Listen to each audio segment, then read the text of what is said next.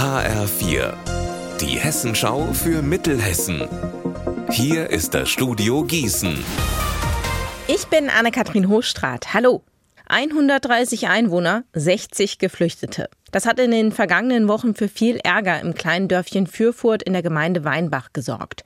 Der Landkreis Limburg-Weilburg hat Wohncontainer für 12 Millionen Euro bestellt und die Kommunen aufgefordert, Plätze dafür zu melden, weil die Kreisunterkünfte fast voll sind.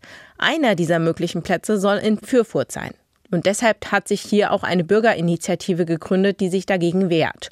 Heute Abend um 19 Uhr findet in der Mehrzweckhalle in Weinbach eine Infoveranstaltung zum Thema statt. HR4-Reporter Benjamin Müller, worum geht's da genau? Also es wird heute um alle möglichen Stellplätze für Container in Weinbach gehen. Fürfurt ist ja nur ein Platz, der in Frage kommt. Insgesamt sind aber rund 15 geprüft worden, sagt Bürgermeisterin Britta Löhr. Klar ist, wenn die Kreisunterkünfte voll sind, kann der Landkreis die Geflüchteten auch ohne Container den Gemeinden zuweisen. Dann muss Weinbach eben sehen, wo sie untergebracht werden. Eine Möglichkeit wären dann zum Beispiel Turnhallen oder Dorfgemeinschaftshäuser. Heute Abend dürfte es jedenfalls heiß hergehen. Unter anderem hat sich auch der rechtsextreme rechtsextreme Dritte Weg angekündigt. Der versucht, die Flüchtlingsdiskussion zu unterwandern und so Stimmung gegen die Demokratie zu machen.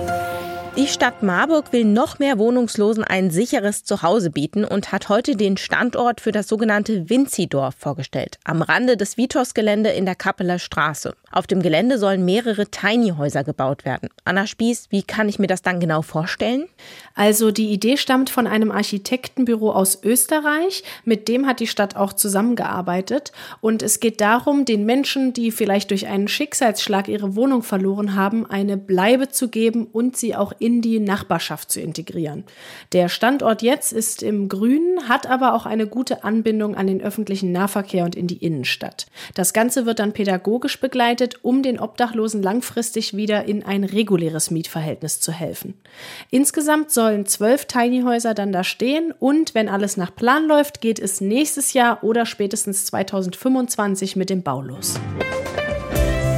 Unser Wetter in Mittelhessen. Es ist zwar mild bei zum Beispiel 13 Grad in Leun, aber wirklich schön ist dieser Start ins Wochenende nicht. Die Temperaturen bleiben am Wochenende mild. Morgen lässt sich die Sonne dann vor allem vormittags wieder blicken. Ihr Wetter und alles, was bei Ihnen passiert, zuverlässig in der Hessenschau für Ihre Region und auf hessenschau.de.